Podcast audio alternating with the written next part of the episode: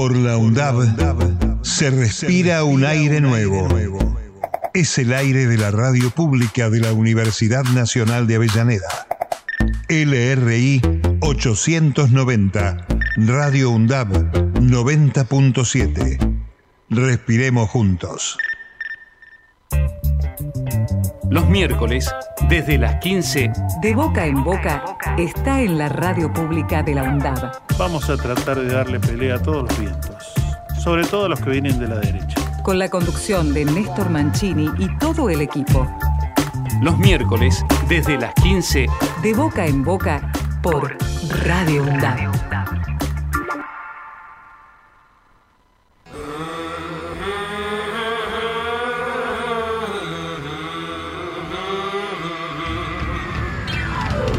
De boca en boca, los miércoles, desde las 15, por Radio UNDAB. Con la conducción de Néstor Mancini, Víctor Savitoski, Marcos Bralo y el aporte de María Teresa Andrueto, nuestra reconocida escritora. De boca en boca.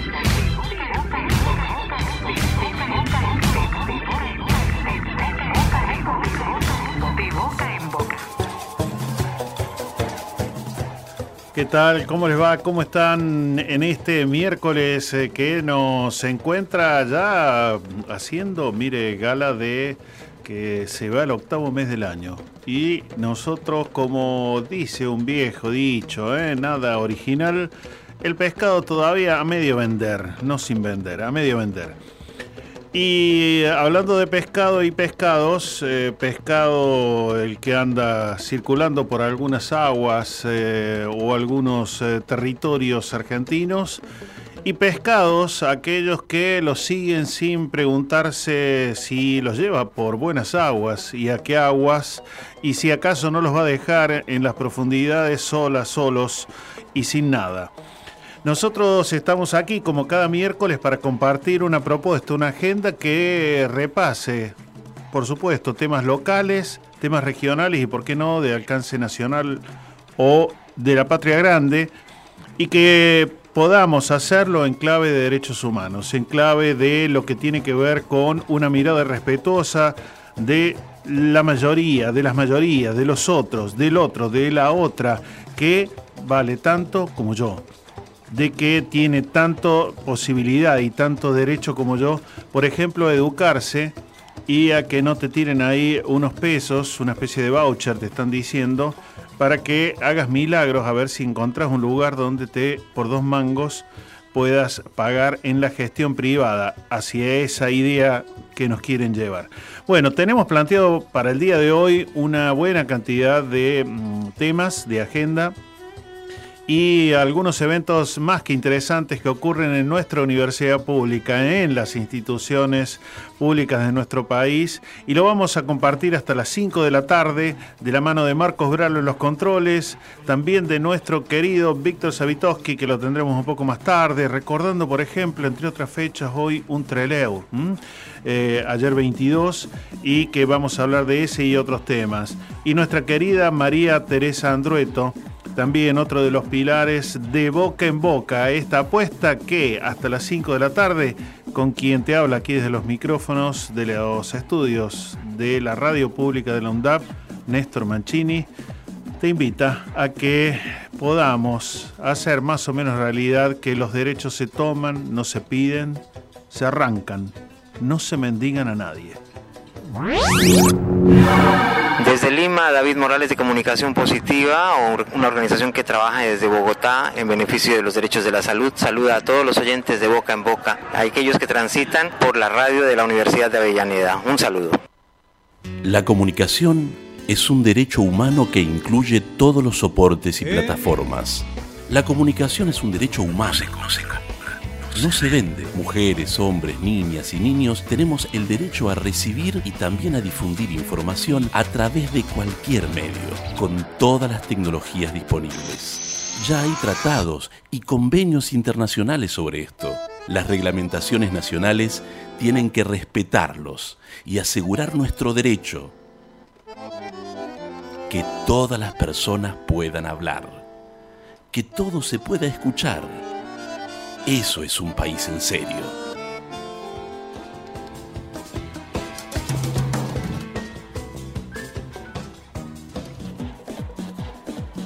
Amigos, amigas, eh, compartir ya saluditos y también presencias que nos siguen, que nos acompañan siempre. Ya te cuento que están sacando entrada, uno diría, pero es absolutamente abierto el evento que va a ocurrir en pocos días más en nuestra universidad pública. Me envía un mensaje y la consulta Javier Godet desde Quilmes, Gabriela Guerrero, Julia Cuello, desde la convulsionada Ecuador, que ahí también ha ido una primera vuelta, eh, Gladys Portilla, que nos sigue, Mauro Tutovene, Teresa Sánchez desde Florencio Varela, Pascual Caliquio, querido colega, Emilia Jiménez, Matías Balco, Fabiana Montenegro. La querida Paula, eh, Paula Clasco, colega de nuestra diplomatura en eh, lo que es la licenciatura en Historia con orientación latinoamericana. Ayer qué buen encuentro que pudimos presenciar, acompañar, disfrutar junto a Tilio Orón, junto al expresidente Amado Vudú y la querida Paula Clasco para la presentación del libro Segundo Turno ahí eh, compilado por Paula y por el querido Atilio Borón. Fue un disfrute poder eh, repasar, ver que por un lado no todo está tan perdido, que cuando uno le agarran esos bajones, que pareciera que todo está mal o decimos que todo está mal, hay una buena cantidad de lo que tiene que ver con eh, memorias, con construcciones, y no todas están tan derruidas, tan destruidas. Hay unas cuantas que están ahí, que potencias, que resistes, que esperanzan.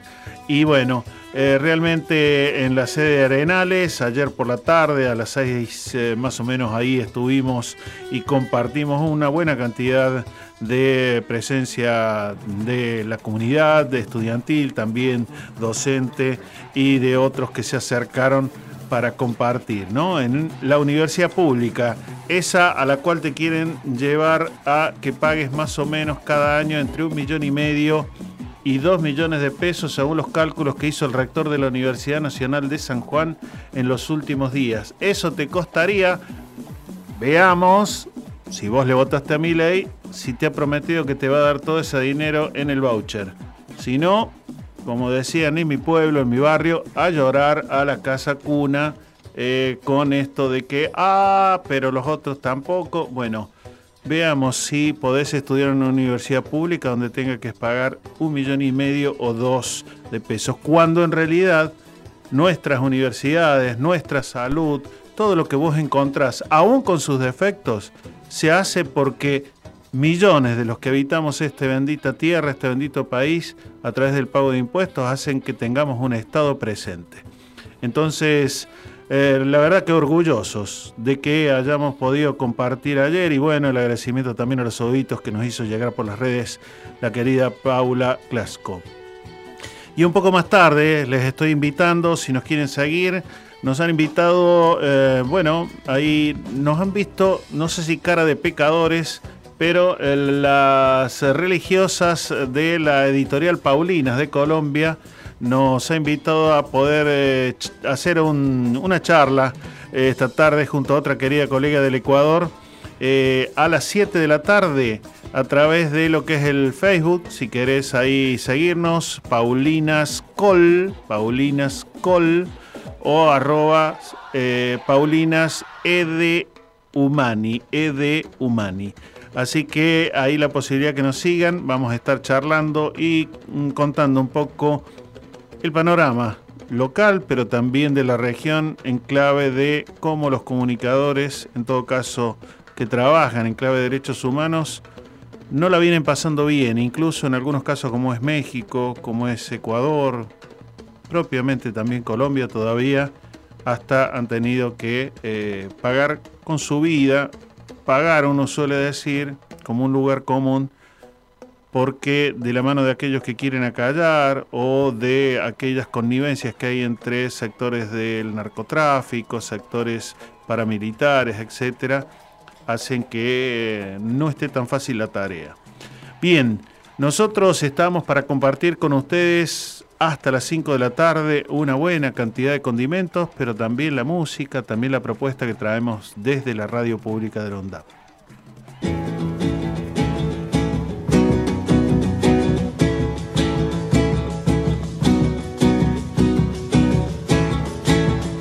Miren cómo sonríen los presidentes cuando le hacen promesas al inocente.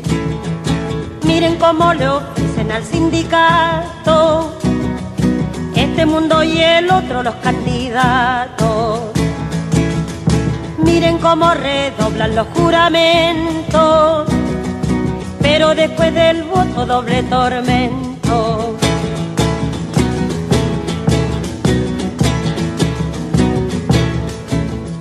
Miren el hervidero de vigilantes para rociarle flores al estudiante. Miren cómo relumbran carabineros para ofrecerle premios a los obreros. Miren cómo se viste cabo y sargento para teñir de rojo los pavimentos.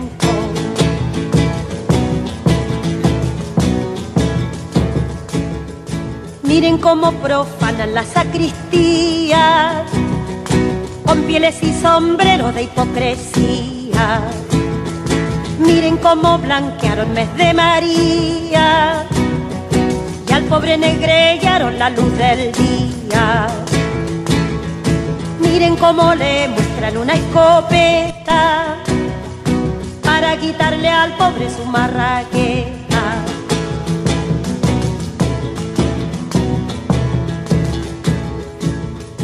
Miren cómo se empolvan los funcionarios para contar las hojas del calendario. Miren cómo gestionan los secretarios las páginas amables de cada diario. Miren cómo sonríen angelicales. Miren cómo se olvidan que son mortales. Radio UNDAP, emisora universitaria, multiplicando voces, escuchadas. Radio UNDAP, radioundap.edu.ar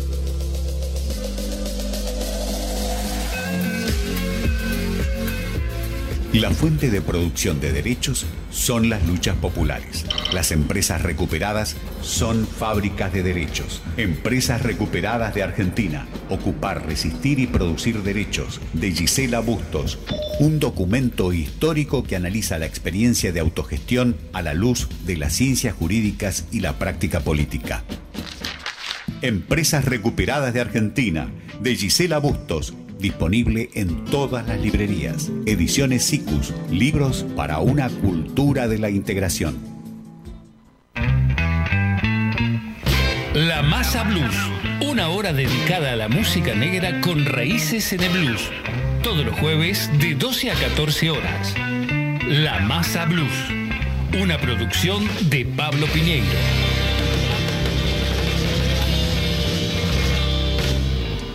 Para hacer grande un país hay que lograr lo imposible. Por eso, construimos centros de desarrollo infantil donde las y los niños logran cosas increíbles. Ampliamos rutas para que llegues tranquilo a tu casa e impulsamos previaje para que elijas tu destino en cualquier lugar del país. El futuro se vuelve presente si alcanzamos nuestros logros, esos logros con los que día a día hacemos una Argentina mejor. Conoce más en argentina.gov.ar barra primero la gente. Argentina Presidencia. La seguridad informática やったやった! Glosario de seguridad informática. Correos falsos. Falsos. Los mensajes engañosos que se transmiten por correo electrónico y tienen como objetivo el fraude se denominan phishing. Esta técnica es de utilización usual. Busca engañar al destinatario del correo para robarle información personal o confidencial o para inducirlo a realizar alguna acción. Para evitar que te engañen, te recomendamos que nunca respondas correos electrónicos que te soliciten claves o datos personales. Nunca completes formularios cuyos enlaces se envían en este tipo de correos, aunque parezcan provenir de la universidad o de una entidad gubernamental o bancaria. La seguridad informática también depende de vos. Si tenés dudas, ingresa en campusvirtual.sim.edu.ar. Es un mensaje del Consejo Interuniversitario Nacional. Jubileo, un programa cruzado por generaciones con mucha autoestima integrado por graduados y estudiantes de periodismo con la participación de vecinos y estudiantes de UPAMI. Jubileo, música, humor y política. Todos los jueves de 17 a 18 horas. Radio UNDAP. radioundap.edu.ar Docentes, no docentes y estudiantes tienen que decir, tienen que decir. Radio UNDAP. Como dicho al pasar lo estoy diciendo, como dicho al pasar mientras se pueda. Solo insisto en decirte y te pido lo pongas a favor en la cuenta. No elegimos quedarnos con los brazos cruzados ni esconder la cabeza. Elegimos jugarnos y es la gran diferencia. De boca en boca, por Radio UNDAP.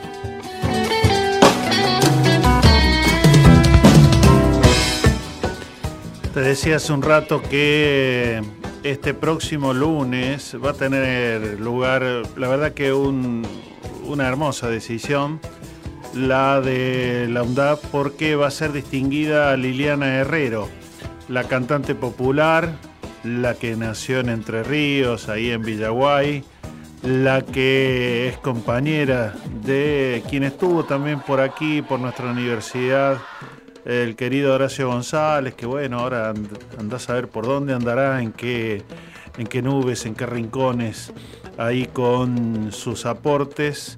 Eh, va a ser distinguida Liliana Herrero entonces en, en, lo que es el aula Héroes y Heroínas de Malvinas, aquí en la sede de España 350, este próximo lunes a las 18.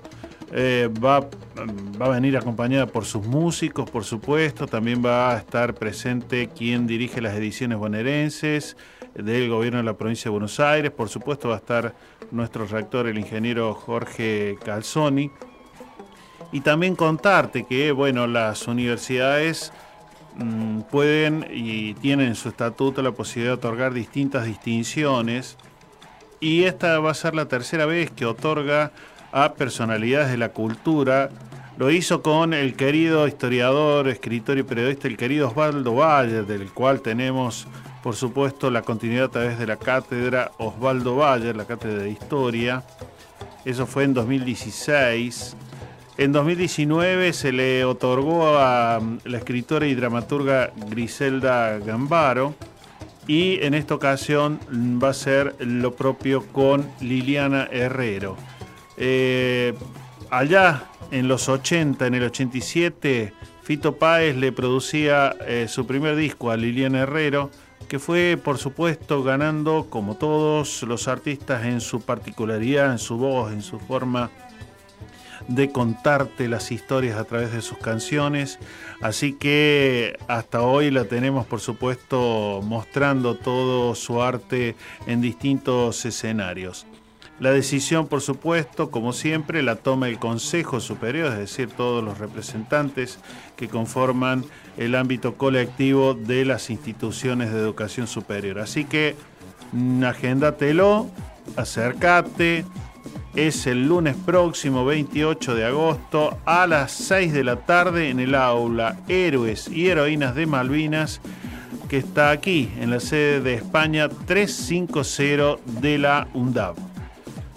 Vamos con otra información que me parece más que importante. Simplemente te lo anticipo porque ahora en unos 5, 6, 7 minutos vamos a mm, ir a un primer diálogo eh, porque los científicos eh, de todo el país y todos los que están, por ejemplo, agrupados en el CONICET, han rechazado eh, los dichos, la propuesta que viene haciendo este candidato, que incluso se apropia de términos para darle un matiz absolutamente individualista, es decir, que tiene una total desaprensión por el otro, anunciando que eh, quiere cerrar el CONICET, que quiere cerrar todo ámbito vinculado a los derechos humanos, que tampoco va a invertir más eh, en eh, la educación pública, simplemente va a mercantilizar todo lo que pueda según sus recetas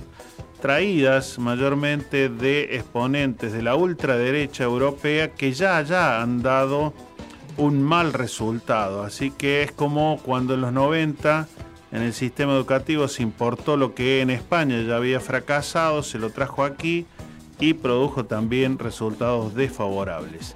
Así que mm, vamos a, dejar ahí en stand-by esto que te acabo de comentar porque en unos minutos vamos a tener un primer diálogo con una representante precisamente del el CONICET.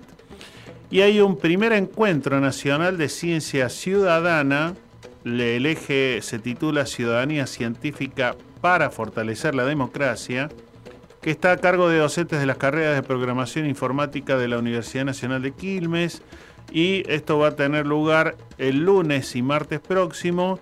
Eh, va a ocurrir, eh, por supuesto, con el apoyo del Ministerio de Ciencia, Tecnología e Innovación de la Nación. Va a haber eh, algunos talleres y se va a realizar en lo que es el Centro Cultural de la Ciencia, que es el Polo Científico Tecnológico ubicado en el barrio de Palermo, ahí en Godoy Cruz 2270. Un lindo edificio, lindo lugar ahí. Hemos ido en, algunas muestras, así que eh, agendatelo lunes y martes.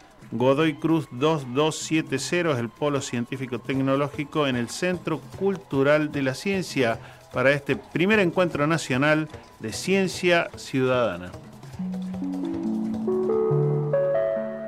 La trata nos afecta a todos. A través del engaño o rapto podés ser explotado sexual o laboralmente. Un familiar, un amigo, un conocido o alguien que no conozca puede ser víctima. Observa, son personas, no esclavos. Involucrate. Denuncia llamando al 145.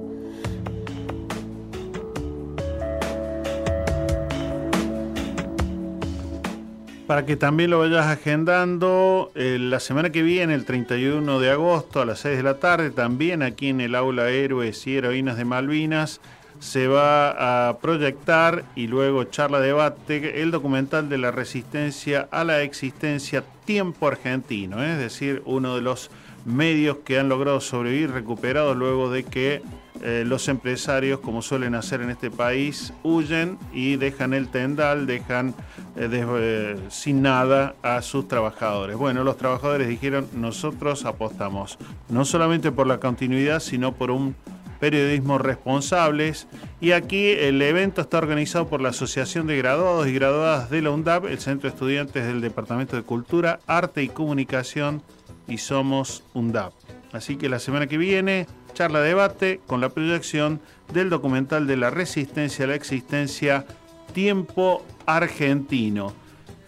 También contarte que mm, va a haber, pero esto te lo voy a comentar luego de eh, una, una, próxima salida, eh, va a ocurrir eh, en estos días un encuentro, en realidad acaba de ocurrir, pero te vamos a contar qué se trató eh, el el séptimo encuentro de comunicación comunitaria alternativa popular que tuvo lugar en Florencio Varela.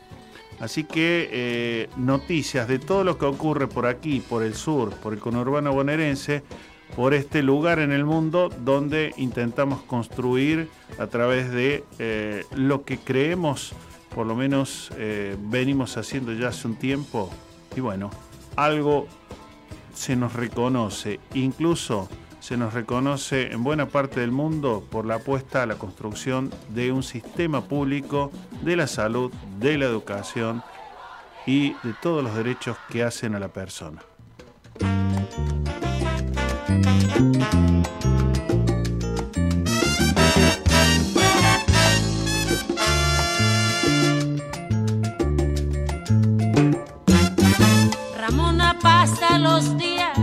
Lavando para los demás. Ramona hay cinco chiquillos que tiene que alimentar. Marimba de dos a diez que preguntan sin cesar con sus caritas de angustia cuando volverá el papá. Su esposo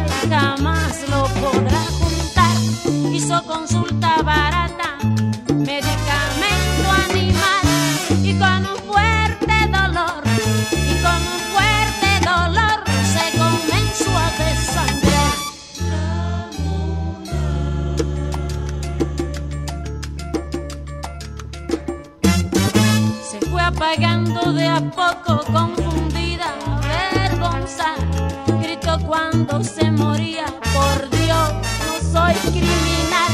A Ramona la enterraron vecinos y caridad. Su esposo no supo nada sus hijos en la orfandad. Así terminó una vida igual que esta y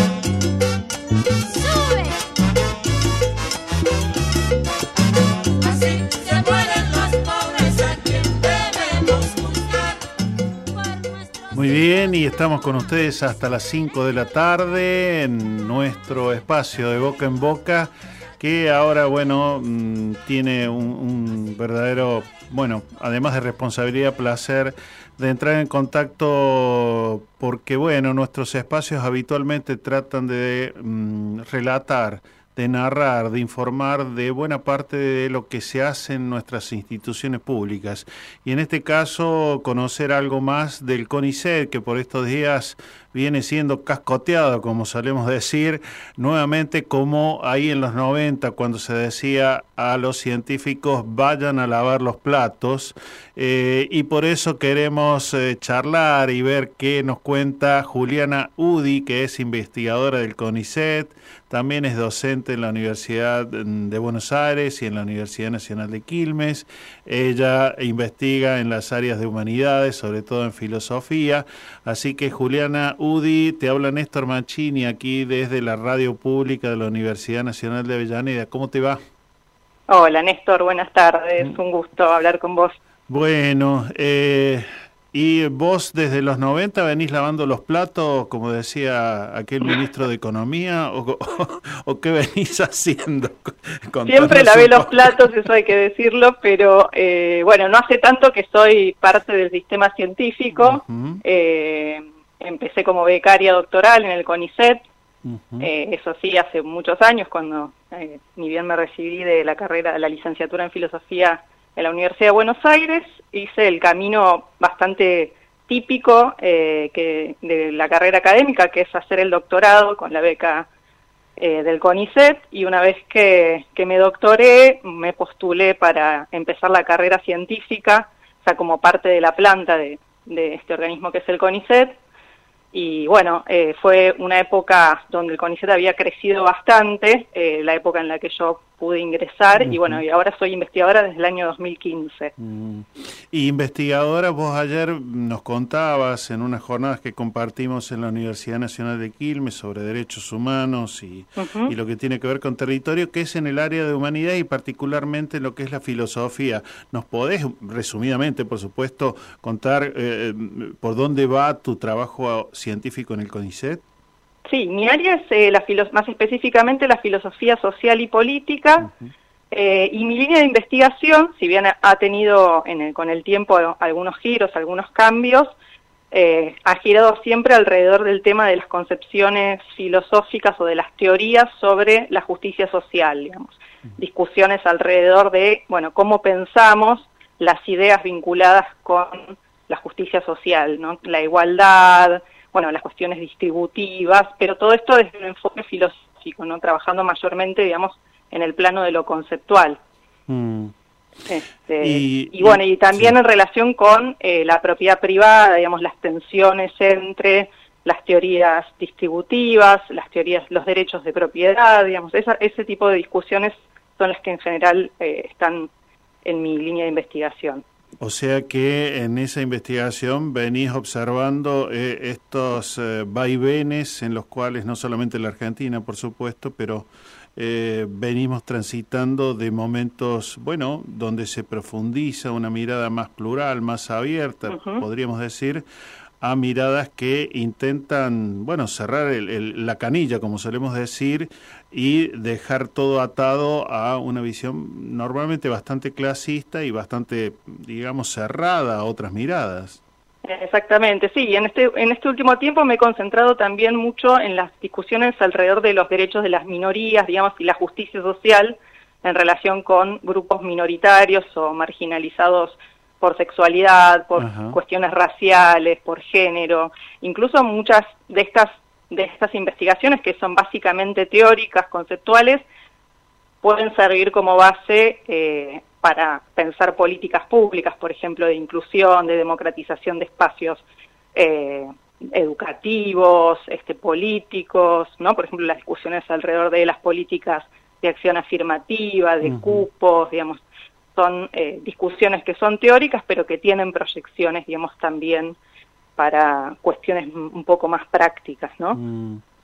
¿Y, cómo sentís este, este tiempo, este momento, en, bueno, que, que, venimos así como, eh, digamos, haciendo un sub y baja, ¿no? Momentos en que habíamos logrado cierta afirmación de, de, de, concepciones que creíamos se iban a mantener por mucho más tiempo, de repente tenemos una retracción 2015 a 2019 y un tiempo aquí que bueno ha sido una especie de cocoliche entre algo que quería eh, proponerse como retomar aquella senda de cierto llamémosle progresismo a eh, bueno este eh, bueno este alerta no que ocurrió con lo que en las pasos hace tan tan poquitos días. Sí, bueno, imagínate que lo estoy viendo con muchísima preocupación, lo mismo que, bueno, que en general toda la comunidad científica, con preocupación y, bueno, y también con alerta. La comunidad científica está en, básicamente angustiada, preocupada, pero también en estado de alerta y de, y de movilización. Hubo algunas, asambleas, digamos, para pensar un poco, eh, bueno, incluso se ha dado como una suerte, lo habrás, lo habrás visto vos también, una, como una suerte de casi, de, te diría, como de campaña eh, muy inorgánica y muy espontánea de, defensa ¿no? de nuestro trabajo eh, y de explicación a la sociedad también de en qué consiste nuestro trabajo y cuáles son los aportes y cuál es la importancia social que tiene, ¿no? Eh, eso se dio de manera un poco espontánea, digamos, investigadores sueltos que en las redes o en los medios este, salieron a, defender nuestro trabajo y a explicar también a la sociedad una especie también de rendición de cuentas, que eso me parece está muy bien, eh, hacerlo siempre, em, bueno, para explicar un poco qué está, qué está en juego y qué está en peligro, ¿no? Mm, la comunicación de los saberes científicos, yo creo que de todas maneras es una de las cuestiones que tal vez en, en este gobierno uno podría destacar porque ni bien se instaló en todo el mundo y aquí nosotros nos tuvimos que, encerrar por lo de la pandemia, eh, aún en aquellos medios que muchas veces golpean desvalorizando lo que se hace en el ámbito público, eh, fue eh, el CONICET, muchos de los científicos los que salieron a explicar a todo el mundo ¿no? Cómo era esto del coronavirus, qué es lo que había que hacer, qué es lo que no había que hacer. Sí, es cierto. Eh, incluso yo repasando lo que el CONICET en algún momento, de la mano de la agencia de noticias TELAM, eh, fue la incorporación de un espacio llamado Ciencia Anti-Fake News, cuando, viste, ayer bromeamos cuando te decían dos gotitas de lavandina que te, que te tomes y ahí automáticamente el coronavirus se te iba, ¿no? Es cierto. Eh, y entonces digo, eh, en, otros, en otros ámbitos uno podría decir que a veces medio nos dormimos en esto de compartir esta responsabilidad que vos bien marcabas recién, que tenemos desde los ámbitos públicos de dar cuenta a la sociedad continuamente, pero creo que el CONICET no es que se durmió, sino que lo ha estado haciendo. Lo que pasa que vienen otra vez, digo, con esta multiplicación de, de, bocinas que tiene el, grupo, el, la, la gran corporación de la mentira que tenemos en este país y que le dan rienda a, bueno, a este muchacho que anda gritando a los cuatro vientos de que ustedes no sirven para nada, que nosotros tampoco, que los estudiantes le vas a tirar un voucher con un millón y medio o dos de pesos, según lo que acaba de decir el rector de la Universidad de San Juan, valdría estudiar cada año en una universidad pública si, si llegáramos a ese extremo, ¿no? Totalmente. Sí, sí, sí. Es cierto que en este, en este último periodo, a raíz de la pandemia, hubo una visibilidad, hubo aplausos para los científicos, para los médicos, ¿no? Eh, pero bueno, este, digamos, como vos también marcabas al comienzo, esta embestida, digamos, contra la ciencia pública eh, y bueno, y contra la educación en general pública, digamos, no es nueva, digamos, y viene, como decías, en oleadas, digamos. Lo, lo, tuvimos a caballo mandando a lavar los platos, eh, lo tuvimos, el gobierno de Macri también fue, se dio una campaña de, de fuerte desprestigio, y también, digamos, en las redes circularon las mismas, ¿no? Las mismas cuestiones que están circulando ahora, las acusaciones de, de, ¿no? Tachar a los científicos de ñoquis, de sí, del Estado. Eh, son cosas que no son para nada nuevas, ¿no? Pero nunca viene mal volver a volver con los argumentos y afilar los argumentos, creo yo también, porque a veces siento que algunas, tengo la impresión también de que algunas estrategias de defensa terminan teniendo un doble filo a veces también, ¿no? Que eso mm. creo que ayer también hablábamos un poco de eso. Mm. Y ahí, ¿cómo, ¿cómo ves? Porque uno de los primeros que salieron después del domingo a la calle fueron ustedes, ¿no? El CONICET inmediatamente salió eh, ahí a, las calles, eh, por lo menos aquí en la capital federal, y yo digo, bueno, están más despiertos que otros actores sociales, eh, no esperando recién a octubre para ver si eh, no, nos tapa el agua. Eh, ¿cómo, ¿Cómo ustedes siguen pensando eh, estos dos meses, fundamentalmente en términos de profundizar eso que vos decís para que no se nos venga en contra? Sí, mira, yo pienso eso, por un lado está el tema de ocupar un poco el espacio público, eh, se dieron un par de asambleas, digamos, ahí frente al polo científico, que eso siempre es una, una, forma de visibilizar los reclamos y de que tenga cierta circulación. Eh, no, no diría que los medios, porque bueno, ya sabemos que hay mucha selectividad ahí, ¿no? Sobre qué puede circular y no, pero por lo menos este, en las redes sociales, etcétera, ¿no?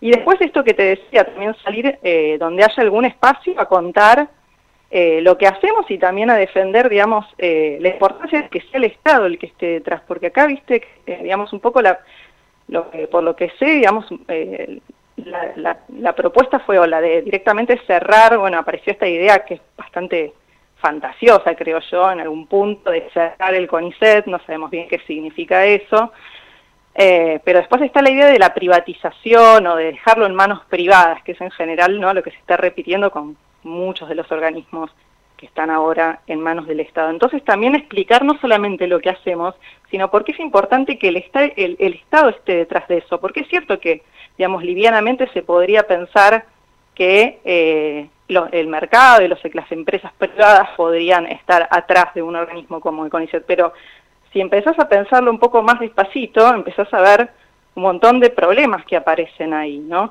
Eh, porque es cierto que el CONICET produce muchísimas, tiene una gran, un, gran potencial de transferencia tecnológica, digamos, un gran potencial económico en ese sentido, pero dejarlo solamente en manos de, de, de, empresas privadas tiene un montón de reveses y complejidades, digamos. Por un lado, bueno, lo que lo primero que salta es el tema de las humanidades, que claramente pueden ser mucho menos interesantes para una perspectiva completamente economicista, que piensa la utilidad en términos muy economicistas.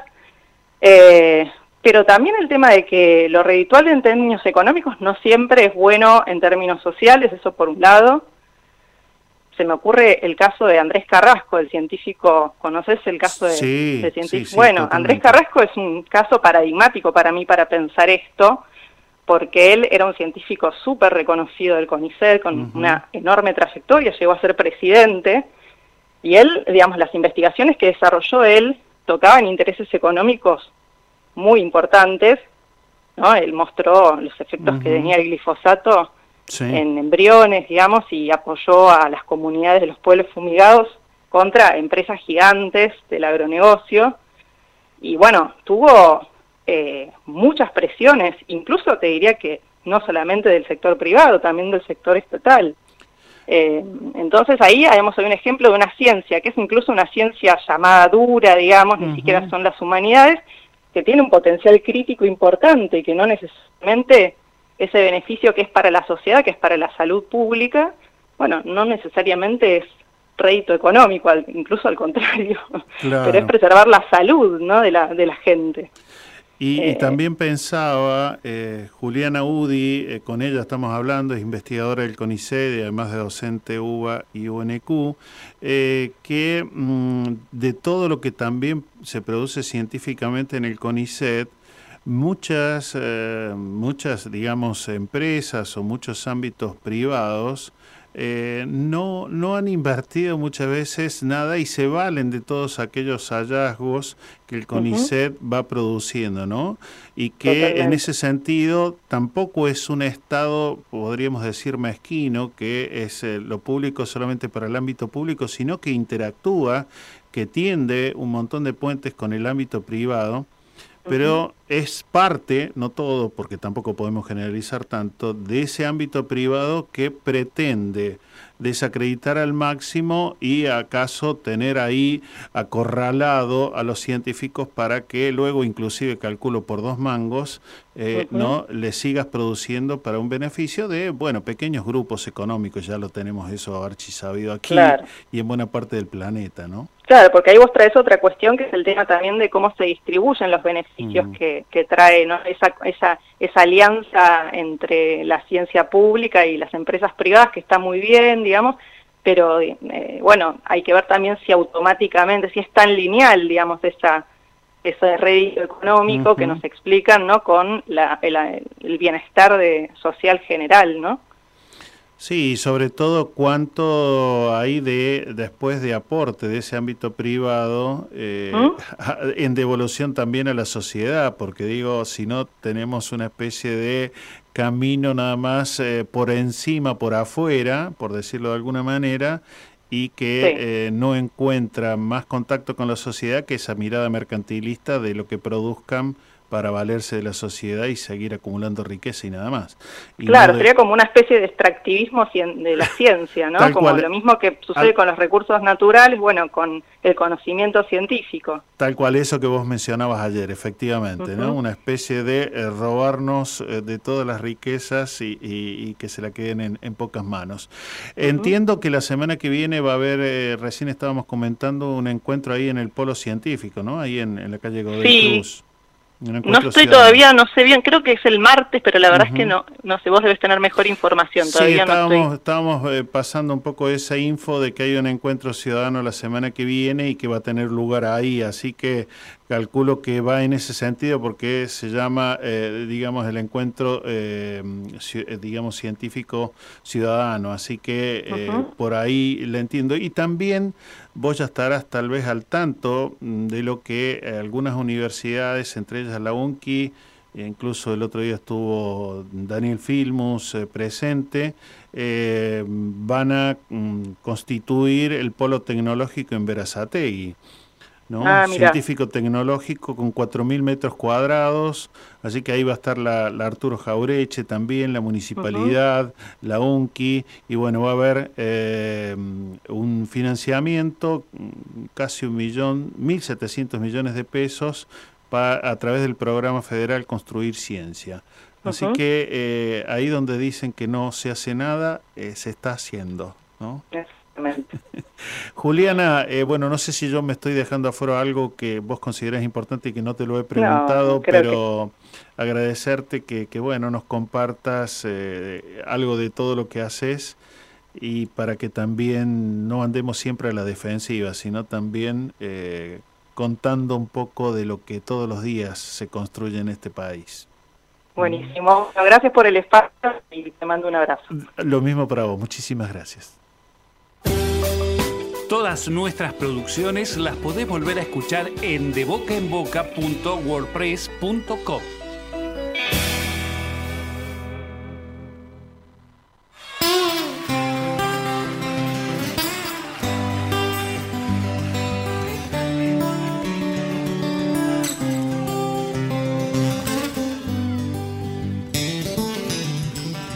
Hoy dice el periódico muerto una mujer que conocí, que ha perdido en su campo el Atlético y que ha amanecido nevando en París. Que han pillado un alijo de coca, que a piscis y acuarios les toca el vinagre y la hiel. Y aprobó el Parlamento Europeo una ley a favor de abolir el deseo que falló la vacunaticida, que un golpe de Estado ha triunfado en la luna y movidas así. Pero nada decía el diario de hoy de esta sucia pasión, de este lunes marrón, del obsceno sabor a cubata de ron de tu piel, del olor a colonia barata del amanecer, de este cuarto sin medias ni besos de este frío de agosto en los huesos, como un bisturí. Hoy amor, como siempre, en el diario no hablaban de ti, en el diario no hablaban de ti, en el diario no hablaban de ti y de mí. Hoy amor igual que ayer, como siempre. En el diario no hablaban de ti, en el diario no hablaban de ti, en el diario no hablaban de ti ni de mí. Hoy dijo la radio que han hallado muerto al niño que yo fui, que han pagado un pasote de pelas por una acuarela falsa de Dalí. Que ha caído la bolsa en el cielo, que siguen las putas en huelga de celo en Moscú. Que subió la marea que fusila mañana Jesús de Judea. Que creció el agujero de ozono, que el hombre de hoy es el padre del mono del año 2000. Pero nada decía el programa de hoy de este eclipse de mar, de este salto mortal, de tu voz gritando en la cinta del contestador, de las manchas que deja el olvido a través del colchón, del otoño como una amenaza, del dolor de encontrar en las tazas huellas de carmín hoy amor como siempre. En el diario no hablaban de ti, en la radio no hablaban de ti, en el diario no hablaban de ti y de mí. Hoy amor igual que ayer como siempre. En el diario no hablaban de ti, en la radio no hablaban de ti, en el diario no hablaban de ti ni de mí. Amor como siempre. En el diario no hablaban de ti, en la radio no hablaban de ti, en el diario no hablaban de ti.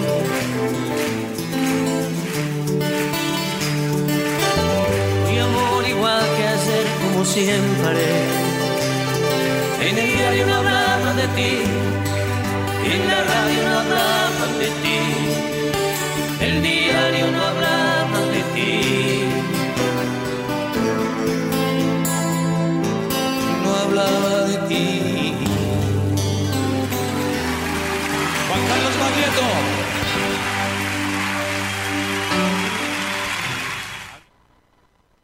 Radio UNDAB.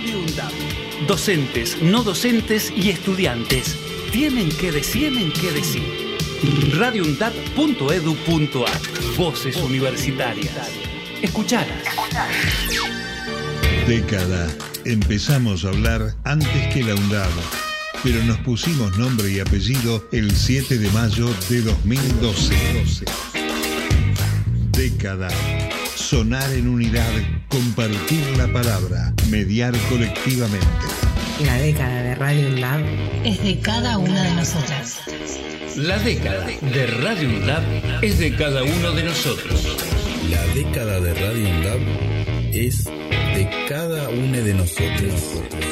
La década de Radio UNDAB es de cada uno de nosotros. Jubileo, un programa cruzado por generaciones con mucha autoestima, integrado por graduados y estudiantes de periodismo con la participación de vecinos y estudiantes de UPAMI. Jubileo, música, humor y política.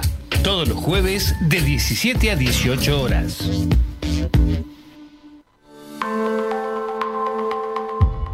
Yo olvido dictaduras. Tú olvidas la represión. Él olvida desapariciones en democracia. Nosotros tenemos, memoria. Buscamos la verdad y exigimos justicia. Es un mensaje de la Red Interuniversitaria de Derechos Humanos. Diálogo Internacional, el programa conducido por Atilio Borón, una producción de Radio UNDAP y Somos Radio AM530. Diálogo Internacional, con la participación especial de la periodista Telma Luzani, junto a un equipo integrado por Paula Klachko, Federico Montero y Marcelo Rodríguez. Sábados de 18 a 20 horas. Repetición los martes a las 18. Diálogo Internacional. Aruna. Asociación de Radiodifusoras Universitarias Nacionales Argentinas. Somos 63 radios en cada región del país. De este a oeste y de oeste a este. Somos radios universitarias. Somos plurales. De norte a sur y de sur a norte. Somos federales. Recorriendo todas las regiones. Somos Aruna. Todas las provincias. Comunicación Federal. Desde nuestras universidades. Aruna. Asociación de Radiodifusoras Universitarias Nacionales Argentinas. Los miércoles, desde las 15. De boca en boca está en la radio pública de la UNDAB, con la conducción de Néstor Mancini y todo el equipo.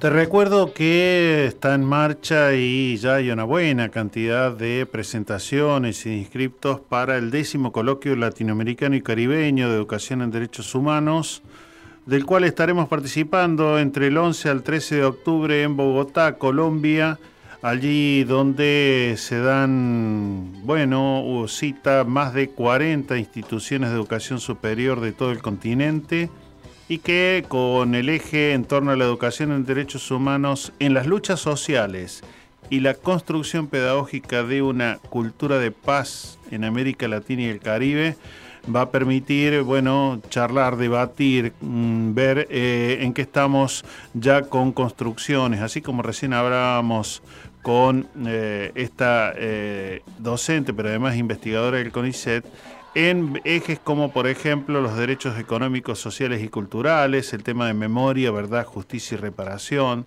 el de movimientos sociales y derechos humanos, también el de las diferentes formas de violencias y discriminación.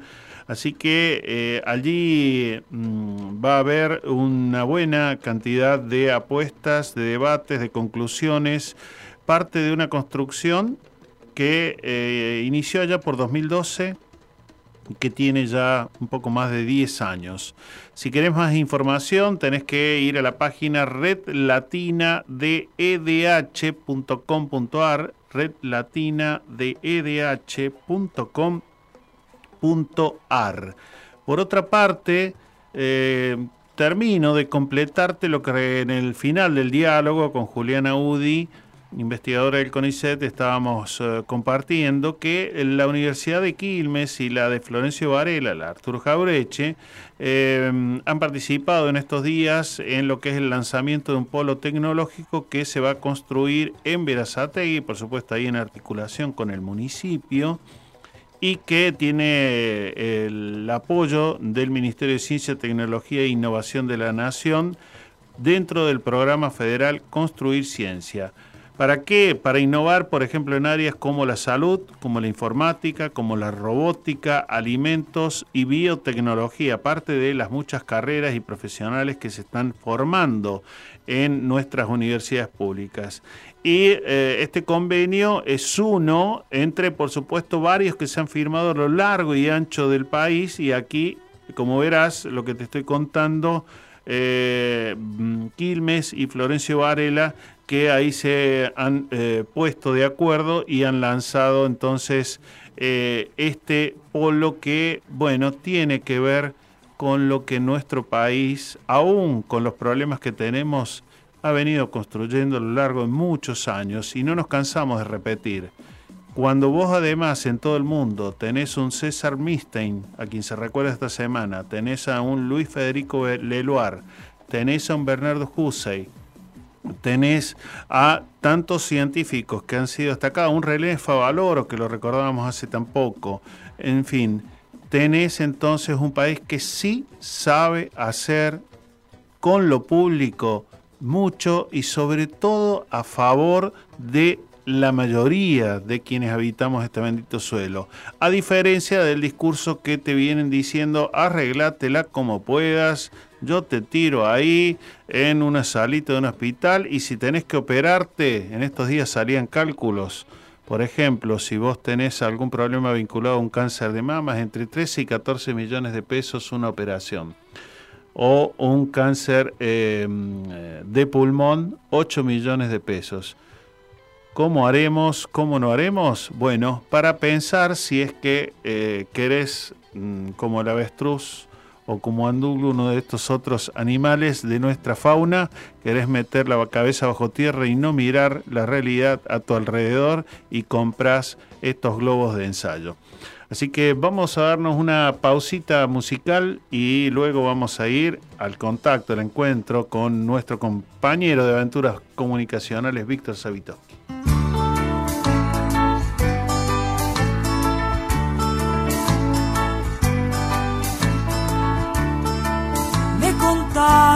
Que bajo el asfalto existe un mundo distinto con gente que nunca vio el sol y no conoce los ruidos. Que hay un pibe completamente negro que se la pasa pintando y no conoce los colores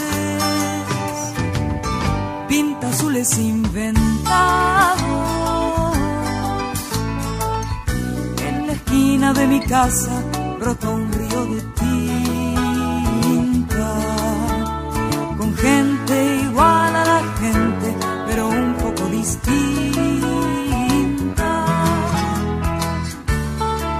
Me contaron que bajo el asfalto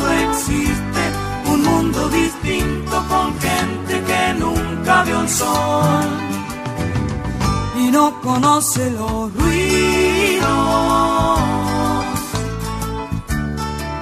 Que hay un pibe completamente negro que se la pasa pintando y no conoce los colores.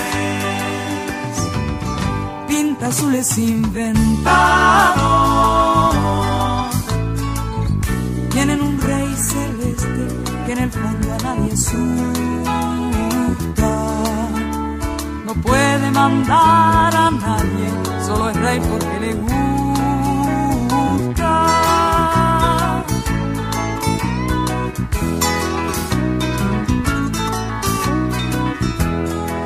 Me contaron que bajo el asfalto existe un mundo distinto con gente que nunca vio el sol y no conoce los ruidos.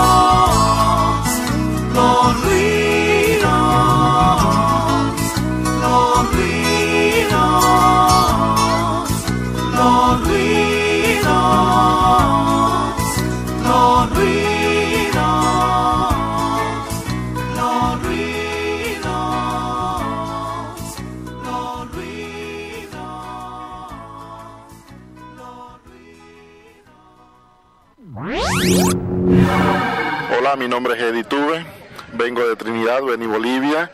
Quiero mandar un saludo cordial y fraterno al programa de Boca en Boca de la Universidad de Avellaneda. Gracias. Nosotros somos herederos de un sector y hay herederos del otro lado del río que pelean por los privilegios de aquellos que, de alguna manera, los, los parieron. Así que nosotros tenemos que ver cuál es nuestra matriz de nacimiento para poder observar de dónde venimos. Ahora, en eso de la matriz de nacimiento hay otras cosas, claro que sí. Cuando se da el acta de independencia del 9 de julio de 1816, por imposición de Belgrano, aquel que había intentado colocar un rey inca, porque los pueblos originarios eran mayoría con relación a los habitantes de las urbes, el tipo dice, muchachos, si esto sale en castellano de acá, dos tercios del país no lo van a entender y entonces sale en castellano, en quechua y en aymara. Eso éramos en 1816, aunque la historia mitrista no lo grite. La historia mitrista es una historia sin pueblo, hecha por hombres de bronce, tipos que se ve eran mucho más importantes que la media de aquellos que los rodeaban. Muy bien, y ya entonces vamos a ir a nuestro contacto de la tarde. Te cuento que hay un concurso de este año, por supuesto, 2023, eh, Molinos Innova, la empresa que la multinacional perteneciente al grupo Pérez Compán, eh, que lo ha lanzado para estudiantes y en este caso la universidad invita a través de la Secretaría de Bienestar Universitario para participar y quienes, eh, bueno, mm, resulten ganadores podrán realizar una pasantía en eh, la empresa Molinos y un curso de formación en, en la Escuela de Negocios, por supuesto, que tiene la empresa. Desde ya hace unos días, desde el 7 y ahora hasta fin de mes, quienes deseen postularse deben presentar su idea para que busque alentar a los argentinos a comer mejor. Eh, bueno, entonces, por ejemplo, se le puede promover o proponer a Molinos que eh, mm, trate de producir con menos transgénicos. Pero bueno, ahí va www.molinos.com.ar eh, barra molinos-innova es el sitio donde vos podés meterte y hay toda la información para que puedas participar. Bien, nos vamos entonces ahora hacia Quilmes, algún rincón ahí de la calle Echeverría o por dónde andas, Víctor Savitoski? ¿Cómo te va? Hoy estoy escuchando a Pink Floyd. Muy bien, espectacular, ¿eh? Ahí las bases sólidas del rock. Claro, el rock experimental tan maravilloso y a veces tan gratificante al oído. ¿Cómo le va, compañero? Y aquí andamos, bien, medio tratando de darnos ánimo, eh, por otro lado tratando a veces de encontrar eh, lugares para el debate, para la discusión, para tratar de, bueno, buscar eh, si puede y sirve la palabra salidas a este momento en el que estamos. Hay una frase maravillosa del subcomandante Marcos después de Aleano que decía, cuando uno está en un laberinto de, ladrillos, lo único que queda para los rebeldes es romper ese laberinto de ladrillos. Mm. Y creo que de alguna manera hoy hay que romper nuestra inercia y salir a militar, porque eh, yo dije una palabra que sonó muy mal en algún lugar, digo, la patria está en peligro para mí. Y, y como dice San Martín, si la patria está en peligro, podemos hacer cualquier cosa menos no defenderla. Sí, Eso es lo que yo siento. Sí, señor.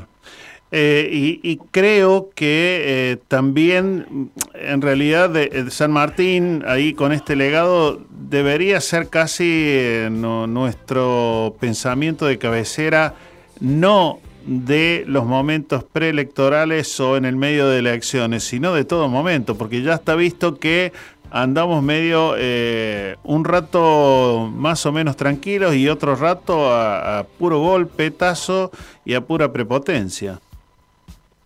Vos sabés que de un tema que todavía no quiero hablar, porque no es que no quiera, tengo mil ideas que se me cruzan por la cabeza, pero no tengo una definición clara y entonces como hay una gran mezcla de información y de qué es verdad y qué es mentira sobre lo que pasa en los comercios, inclusive en estos momentos, hay una mm. situación de verdadera ebullición social. Eh, yo no sé exactamente qué es lo que pasa, ni quién promueve ni quién no promueve. Mm. Pero, pero sí me parece que hay una situación que hay que empezar a mirar con muchísimo cuidado, porque si no, sinceramente, yo no quisiera de ninguna manera volver al 2001 y tampoco al 89, que esto es lo que vos decís, estas regresiones que tenemos, ¿no? Sí, aunque eh, yo eh, por lo menos tengo algún matiz, eh, creo que el 89 efectivamente, como lo que está ocurriendo estos días, estaba absolutamente preparado para bueno, terminar de golpear al gobierno de aquel momento y, lo golpeado que está en este momento en el que vivimos. A diferencia del 2001 donde ya fue mucho más brutal y ahí ya no era algo armado, en todo caso para debilitar, sino directamente desde la debilidad golpearlo más fuerte para ver si todavía le quedaba algo de oxígeno bueno, al gobierno de la Rúa en ese momento. Yo siento que aquí se repite lo que un Dualde contra Alfonsín en el 89. Eh... vos, sabés que, vos sabés que habría que recordar permanentemente eso, ¿no? Mm. Porque eh, yo leí con, ahora estoy como una especie de, regresión a lo que pasó, el plan de convertibilidad, el plan Bonex. Tengo la lista de todos los hechos de corrupción del menemismo, AMIA, Embajada de Israel, podría estar todo el día contándote. Pero hay algo que para mí fue clave. En el 89 de febrero que se llama Febrero Negro, ocurre algo increíble. De un día para el otro la nafta aumenta un 40%, se va todo al carajo, pero mal, como ahora. Esta devaluación fue menor. Y de pronto estaban todo el mundo al lado del teléfono esperando que el Fondo Monetario Internacional le mandara una remesa de dinero. Antes, el común amigo Domingo Cavallo había ido a Estados Unidos a hablar con, las, con los máximos dirigentes del Fondo Monetario Internacional para decirle no le presten a la Argentina. Mm. Claro, uno va a decir es una exageración considerarlo traidor a la patria. Para mí no, para mí no es una exageración. Guido Di Tella, que posteriormente fue canciller y tuvo un cargo muy importante en el gobierno de Menem, cuando el dólar estaba a 10 dice, no, bueno, el precio real del dólar tiene que estar a 20, así que, el que puede que compre. Eh, tampoco está tan lejos de la palabra traidor a la patria. Es decir, nuestros enemigos de afuera, está bien, están claros, están definidos, los ves. ¿Y nuestros enemigos de adentro, Néstor? Ahora, ¿cuántas veces con vos hemos charlado y dicho, bueno, ¿Habrá en algún momento un gobierno que venga y lleve realmente la justicia a estos que traicionaron a la patria? Me refiero a quien te pidió un crédito de 57, 54 mil millones de dólares que casi nada llegó aquí porque se fugó a sus cuentas en paraísos fiscales. Digo, porque también ahí nos queda también la sensación, bueno, llega y como que se hace, un, no te diría un borrón y cuenta nueva, pero algo parecido, ¿no? Bueno, lo acabo de leer y escuchar que está bien, entregando viviendas. El presidente Alberto Fernández en el sur dice, bueno, lo que pasa que Macri no debería haber pedido el crédito al fondo, casi como diciendo, mire, le estoy diciendo a un amigo que mal que se portó, que tiene que ahora arrepentirse. Digo, me parece que em, eh, sigue, se sigue una línea de, eh, de no responsabilidad para con las mayorías, es decir, para con los 46 millones y pico que somos y solo se piensa en, el ombliguismo del partido político gobernante o del partido opositor, y ahí estamos fregados. Creo que Macri está a una altura que Caballo, que Guido Di Tela, mm. con la diferencia, la enorme diferencia, que si vos querés elegir en el podio de estas elecciones paso, sinceramente es él. Macri es el gran triunfador. Jugando desde afuera, apuesta Patricia, la llamo así yo, perdóneme. Eh, este, apuesta Patricia y gana, eh, hace un vínculo muy inteligente con Milei, sabiendo perfectamente que los dos sumados en cualquier instancia ya puede ser ejecutiva para la elección del presidente o legislativa, que no nos podemos olvidar, es decir, esas dos fuerzas políticas hoy, de acuerdo a los últimos datos, serían mayoría en todo. Imaginémoslo. Mm. Por eso digo, la patria está en peligro. Evidentemente es así. Y, Eh, y de pronto pasan estas cosas que nos sumergen. Mira, yo pensaba, la tormenta, eh, lo lo- las consecuencias de la tormenta, eh, el, el- lo, lo que pasó de pronto con el 22% que nos mató, con los precios nos mató. Después esto que se puede llamar saqueo, robo, el nombre que quiera, no importa. Si hay una cantidad de hechos en seguidilla que obliga a sentir que todo lo que está no sirve para nada y vamos a votar algo nuevo. No importa qué carajo es, pero tiene que ser nuevo. mm. Yo siento un poco eso. Mi ley no representa a las mayorías, muchachos, está claro que no. De ninguna manera lo representa. De pero ninguna- sin embargo ganó las sí. elecciones. Sí, y, y sin embargo, esta mañana escuchaba en otra entrevista, en, en otro medio colega, que, eh, bueno, una especialista eh, respondía a, a un comentario que hacía el conductor de que eh, si bien en alguna de las encuestas, y sobre todo el público joven, dice... La verdad que no estamos con ningún, con, de acuerdo con ninguna de las propuestas que hace mi ley, pero nos gusta cómo lo dice. Y, y Ah, lo, vamos, lo votamos porque, porque nos gusta cómo lo dice, aunque te está diciendo que, recién lo charlábamos aquí al aire de la mano de Marcos Bralo, que los cálculos ya dan que si vos en este momento quisieras estudiar una carrera o seguir estudiando una carrera aquí en la universidad pública, por año necesitas entre un millón y medio a dos millones de pesos, que en líneas generales eh, dejaría a muy poca, eh, muy pocos alumnos eh, con esa posibilidad de estudiar, porque lo que se presenta como una panacea es eh, lo que ya hemos visto en Chile, que replica el modelo norteamericano, que es, bueno, endeudarse por 10, 15, 20 años, entonces terminas, te recibís el título y todavía estás pagando 10 años, 15 más, un crédito, por algo que ya está cubierto por el Estado presente a través de los impuestos que pagamos y tanta otra cosa, ¿no? Entonces, digo, hay una suerte ahí de, de, bueno, de confusionismo, si me permitís el término, eh, de confusionismo, decía, si me permitís el término, eh, porque la verdad es que adoptar a alguien incluso teniendo cierta claridad de que no estás de acuerdo con lo que propone, casi es para o tirarse en un diván y tratar de que algún terapista te, te arregle un poco los cables, ¿no? Sí, sí, en serio. Mira, hay un datito más. Yo tuve el privilegio de conocer bastante bien Chile. Y cuando acá alguien despotrica porque de pronto vienen tantos estudiantes de otros países, es nada más que el 3%. No se preocupen, muchachos. No se preocupen, no es ese nuestro problema, seguro que no. Entonces, el tema no es que vos lo contraes, tu familia contrae un compromiso porque vos no lo podés pagar en esa instancia Claro. de estudiante universitario. Claro. Y las familias de pronto empiezan a vivir pendientes durante muchos años, desde tu niñez o desde tu infancia, juntando el dinero necesario para que vos puedas llegar a tener la posibilidad, remota o no, de estudiar en la universidad.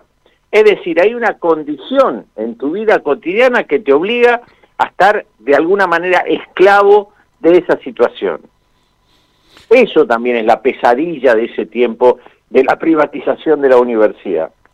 Sí, totalmente. Y, una cuestión que eh, el, día que estábamos celebrando nuestros nueve años con De Boca en Boca charlábamos y vos lo reafirmabas mucho, incluso creo en el diálogo que tuvimos con Mario, Mario Giorgi, es que eh, este fin de semana se reunieron medios comunitarios en Varela y una de las reafirmaciones es que eh, hay que estar en la calle, hay que seguir estando en la calle y desde los medios de comunicación en la calle.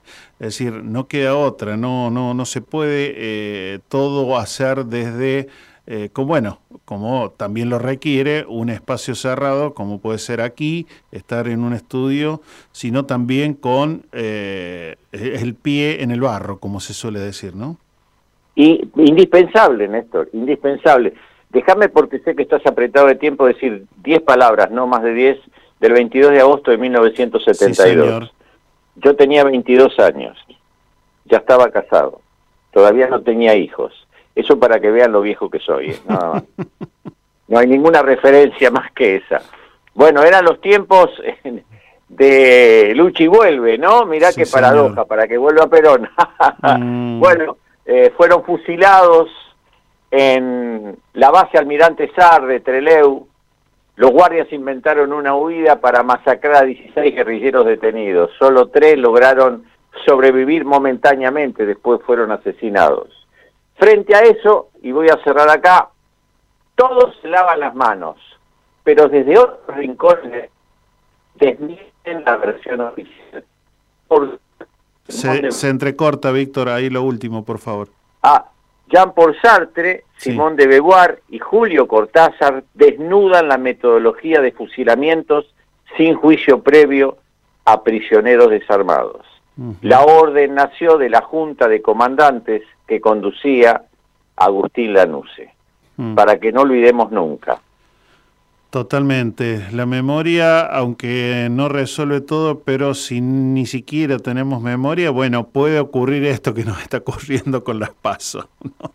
que eh, volvés a elegir a los verdugos a propósito de una charla que está organizando los hogares La Paz en Wilde para este viernes 25 a las 7 de la tarde. ¿Cómo entender que los jóvenes votan a sus verdugos? Así que... Qué linda convocatoria, te digo. Qué linda convocatoria. Bueno, Víctor, eh, Un, un abrazo enorme. lo mismo, un enorme abrazo. Y decirle a nuestro común amigo Marcos Bralo que nosotros hoy nos ponemos amarilla y, y azul para gritar con él. decirle que sí. Sí, bueno, sí, mira, acá está sonriente de, de- de extremo a extremo. En fin, bueno, un abrazo, Víctor. Un abrazo a los dos. Chau, chau. Gracias. Todas nuestras producciones las podés volver a escuchar en debocaenboca.wordpress.com.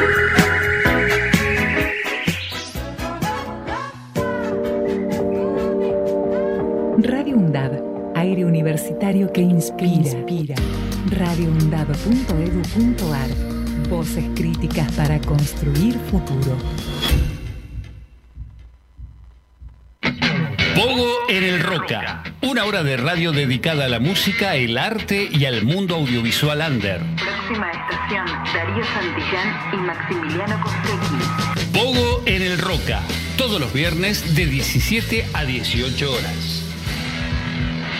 El tren es tuyo, cuídalo. La seguridad informática no es un juego. Glosario de seguridad informática. Claves robustas. Robusta. El acceso a tu correo o a cualquiera de tus aplicaciones privadas es muy importante. Trata de que tu clave tenga una longitud mínima de 12 caracteres. Si el servicio te lo permite, usa una combinación de caracteres. Alfabéticos, mayúsculas y minúsculas. Caracteres numéricos y caracteres especiales. Como guiones, asteriscos, signo de admiración, entre otros. No uses como clave datos personales. No uses como clave datos personales. Y palabras que se pueden encontrar en un diccionario. La seguridad informática también depende de vos. Si tenés dudas, ingresa en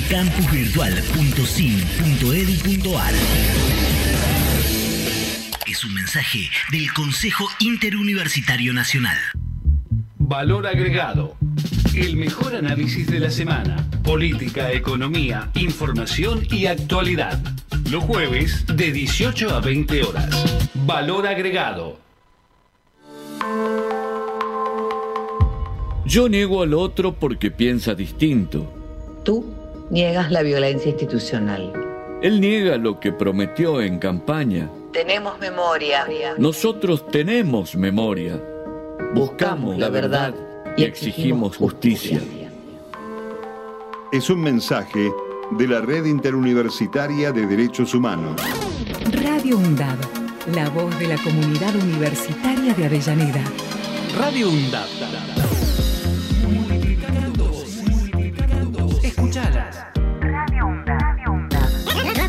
Radio UNDAD. radioundad.edu.ar. La radio de la Universidad Nacional de Avellaneda.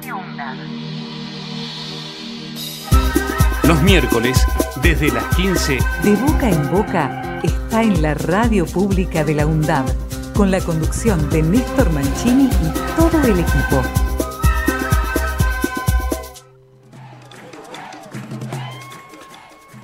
Te cuento ahora de algunas iniciativas que tienen que ver también con parte de lo que allá hace más de un siglo se había luchado, ocho horas de ocio, ocho horas de trabajo y ocho horas de cultura. Más de 1.500 personas colmaron el Centro Cultural Kirchner en lo que fue el acto de apoyo a la Ley Nacional de Danza, el sector que reclama una ley nacional y a través del cual se va a crear el Instituto Nacional de la Danza como eh, se ha conseguido también para lo que fue el del cine, el de la música y el teatro. Todo eso que te está diciendo este muchacho despeinado que lo va a cerrar, bueno, en realidad hay un Estado presente, un gobierno que te está diciendo que en realidad hay que ampliar los derechos, no reducirlos. ¿Mm? Así que Tristán Bauer, por supuesto, el ministro de Cultura de la Nación, ahí también estuvo Romina del Pla, Marisa Uceda, Lía Caliba, eh, la Universidad de las Artes, eh, el Instituto Cultural de la Provincia de Buenos Aires y bueno, una buena cantidad de referentes que eh, abogan, por supuesto, por esto, que no solamente tiene que ver con los artistas, sino también tiene que ver con toda una construcción que se hace, por ejemplo, a través de tantos talleres culturales en los barrios. Por ejemplo, aquí Avellaneda tiene una enorme cantidad de eh, propuestas que desarrolla en lo que llama puntos, eh, puntos de cultura. Entonces, vale que se eh, presente y realmente se logre. Y nosotros que, por supuesto, tratamos de colaborar con vos para contarte que también del 6 al 8 de septiembre, desde las 13 y hasta las 8 de la noche, se va a realizar en la Universidad Nacional de Quilmes la edición número 11 de la Fiesta del Libro de Quilmes en el espacio Madres y Abuelas de Plaza de Mayo.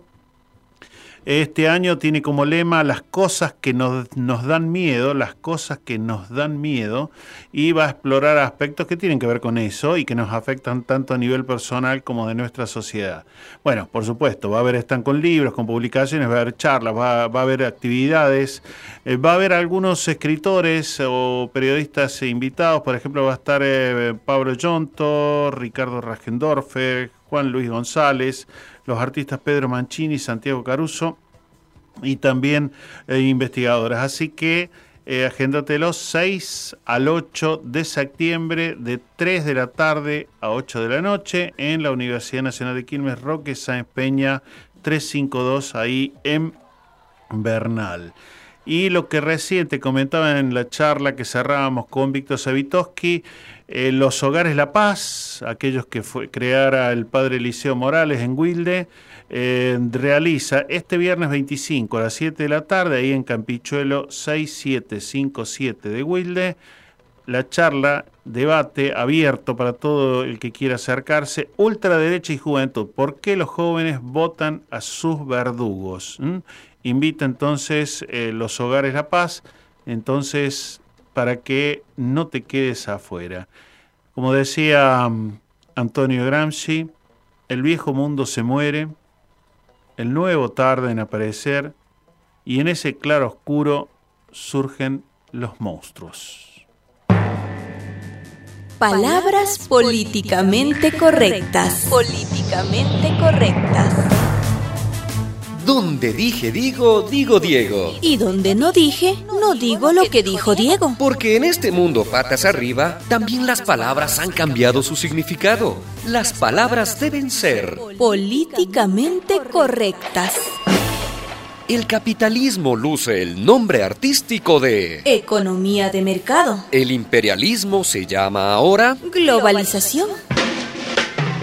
Las víctimas del imperialismo se llaman países en vías de desarrollo. El oportunismo se llama pragmatismo. La traición se llama realismo. Los pobres se llaman personas de escasos recursos. La expulsión de los niños pobres del sistema educativo se conoce bajo el nombre de deserción escolar. El derecho del patrón a despedir al obrero sin indemnización ni explicación se llama flexibilización del mercado laboral.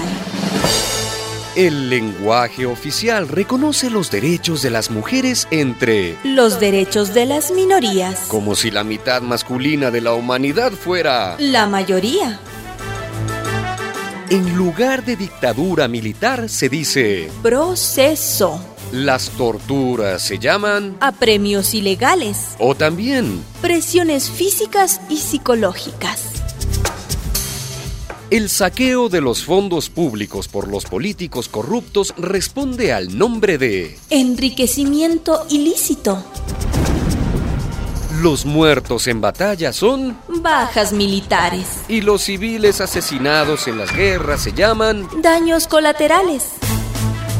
Donde dije digo, digo Diego. Y donde no dije, no digo lo que dijo Diego. Una producción de radialistas apasionadas y apasionados.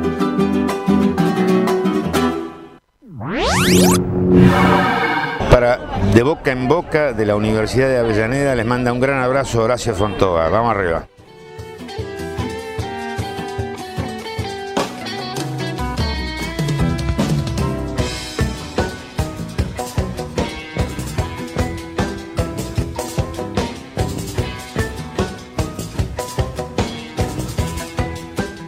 Y te cuento, mientras vamos al siguiente llamado, que el ministro de Salud de la provincia de Buenos Aires, Nicolás Kreplak, dijo que la salud es impagable en los términos que proponen quienes quieren privatizar todo y explicó, por supuesto, como ya se hace largo rato, el sistema actual. Hay un 40% del país que solo se atiende por el sistema público de salud, es decir, porque no tiene obra social o porque prefiere el sistema público en lugar de la obra social, eh, indicó Nicolás Kreplak. Y apuntó que eh, los candidatos que dicen que van a dejar de subsidiar, en realidad van a dejar afuera en todo caso, a un 80% de la población que no tiene y aunque la tuviera, debería pagar lo que te, recién te comentábamos, ¿no? Una operación entre 8, 10, 15 y hasta 20 millones de pesos. Por eso es que las propuestas uno debería no tomarlas solamente por una cuestión emotiva de bronca contra otro candidato para elegir a otro distinto, sino sobre todo por las propuestas, lo que solemos decir habitualmente, ¿no? Así que en ese sentido vale que eh, realmente repasemos. Por ejemplo, las vacunas de un primer año de vida de un nene salen 600 mil pesos y un millón de pesos la de eh, que se tiene que colocar o se le tiene que colocar a un niño o una niña a los 11 años. Entonces, si no hubiera un estado presente, imagínate que sería casi imposible. Bueno, comprar un medicamento, ya hoy salen caros, imagínate cuánto más. Entonces, eh, hay que poner atención a lo que durante tantos, tantas décadas, yo diría, se ha sabido construir en este país y que hay que mantenerlo, cuidarlo, mejorarlo, por supuesto, pero no andar eh, revoloteando así frases hechas como si realmente fueran lógicas, como si fueran verdaderas, racionales. Paso a otro tema, que es el que viene anunciando el ministro de Economía, también lo acaba de hacer hoy el presidente de la Nación en el sur, cuando estaba entregando viviendas en Neuquén, que eh, ya entre eh, mañana jueves, viernes, sábado se va a estar anunciando una batería de medidas eh, para los sectores que están muy, muy golpeados, bueno, por la devaluación, por la alta inflación, así que en ese marco eh, tratamos de eh, dar cuenta y bueno, estar ahí atentos eh, para ver cuánto va a ser ese resarcimiento en torno a eso.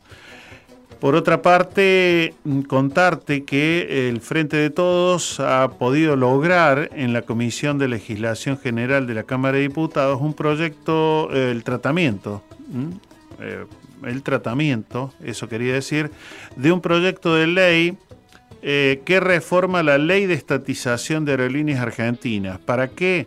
Para prohibir la transferencia de acciones de la línea aérea sin la autorización de los dos tercios de diputados y de senadores. ¿Por qué?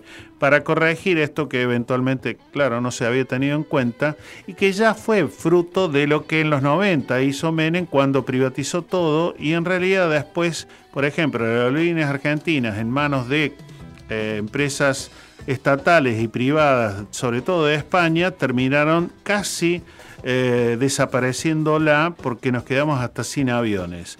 Hoy está realmente reconstruida, se viaja a buena parte y se conecta a buena parte del país, entonces también hay que poner atención que no hay que comprar esos cantos de sirena eh, como si tuvieran lógica cuando en realidad hay que repasar datos, hay que informarse ¿eh? para no repetir a tontas eh, o, a los cuatro vientos cualquier eh, barbaridad que te dicen.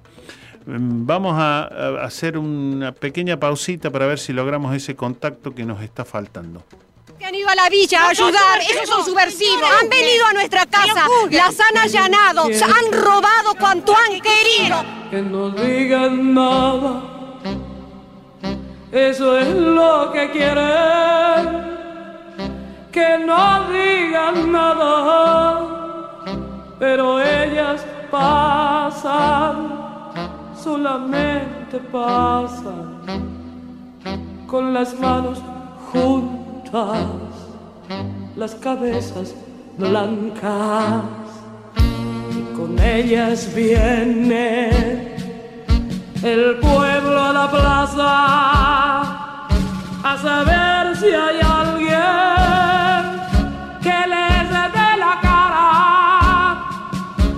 las manos juntas, las cabezas altas, todo el pueblo viene a saber qué pasa, caminando firmes, silenciosas, claras, estas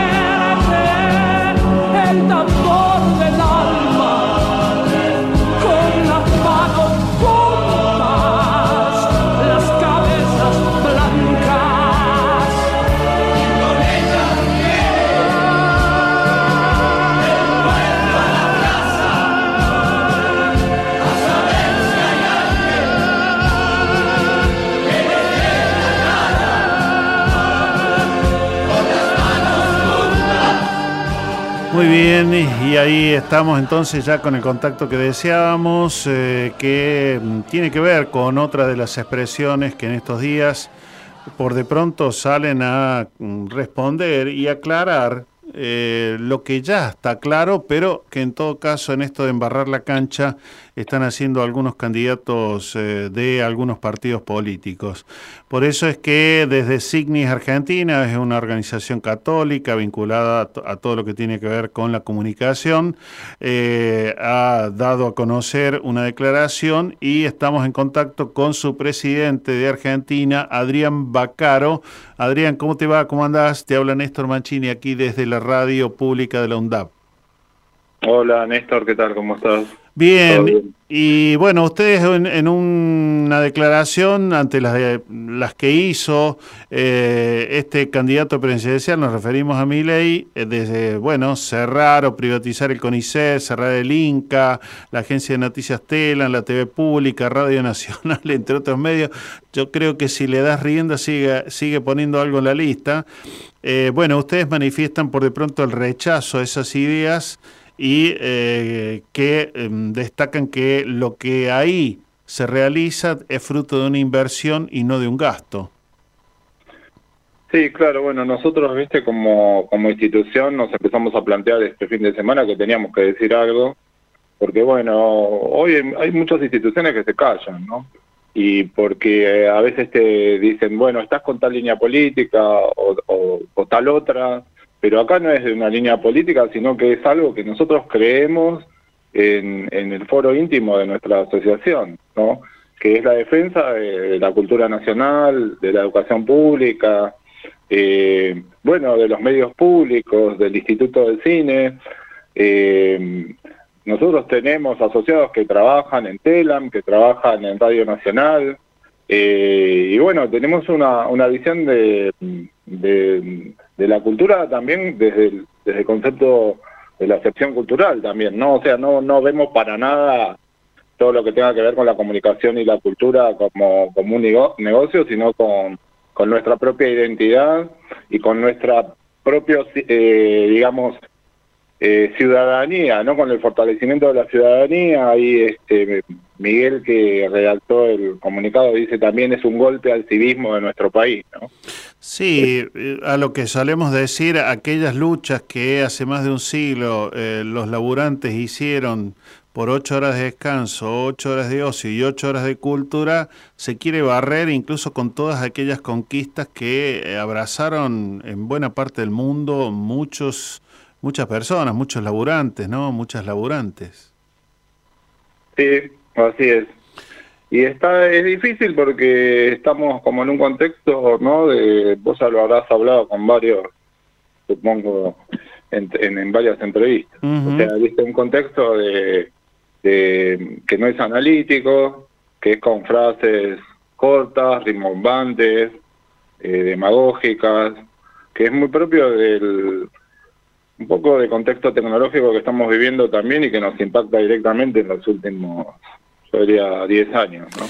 Entonces, eh, un pensamiento sintético, un pensamiento eh, espectacular, ¿no? Eh, y entonces cuando salen algunos de estos personajes a hablar, no se puede creer porque no, no se puede establecer ningún diálogo lógico. O mm. sea, atentan todo el tiempo contra o la forma en que te expresas, o sacan, te sacan a temas que no tienen nada que ver con lo que estás hablando, te invalidan todo el tiempo, eh, y parece que en parte del público hay un disfrute de eso y encima, bueno, un apoyo político, ¿no? Ahora, Adrián, ah, más allá de esta declaración, digo, en los debates, en las reflexiones, sobre todo en estos tiempos que se complejizan así de este modo, Digo, mm, surge eh, un poco tal vez el convencimiento de que mm, nuestras asociaciones, nuestras organizaciones vinculadas más a lo que diríamos la comunicación, llamémosle eh, mm, educativa, la comunicación responsable, la comunicación eh, para el desarrollo, bueno, distintos apellidos que le ponemos, comunitaria, Digo, mm, no necesitaríamos tal vez todavía profundizar un poco más lo que ahora medio tenemos que salir de apuro ante este prepoteo que hacen candidatos políticos? Sí, sí, sí, yo creo que, que no, no hemos logrado ayornarnos en muchas cosas, que, que un poco nos, nos hemos quedado en algunos debates que son importantes, pero que no, no avanzamos ¿no? hacia hacia otras cuestiones más más de, nuestro tiempo que leemos parte de los signos de los tiempos y otra parte no la estamos leyendo y por ahí a veces nos encontramos con que no, no tenemos las herramientas, ¿no? Y no nos ponemos a trabajar en la construcción de esas herramientas. Que, va más allá, ¿no? De usar el Facebook, de usar el Instagram, de usar lo que sea, la red, sino de, de qué tipo de mensajes hay que construir que sin bajar ninguna, digamos, del, de las banderas por la defensa de los derechos, este, tenga una, una comprensión más acabada de lo que, le, lo que está pasando con mucha gente y tener la capacidad de, de llegar, ¿no? De llegar a la gente.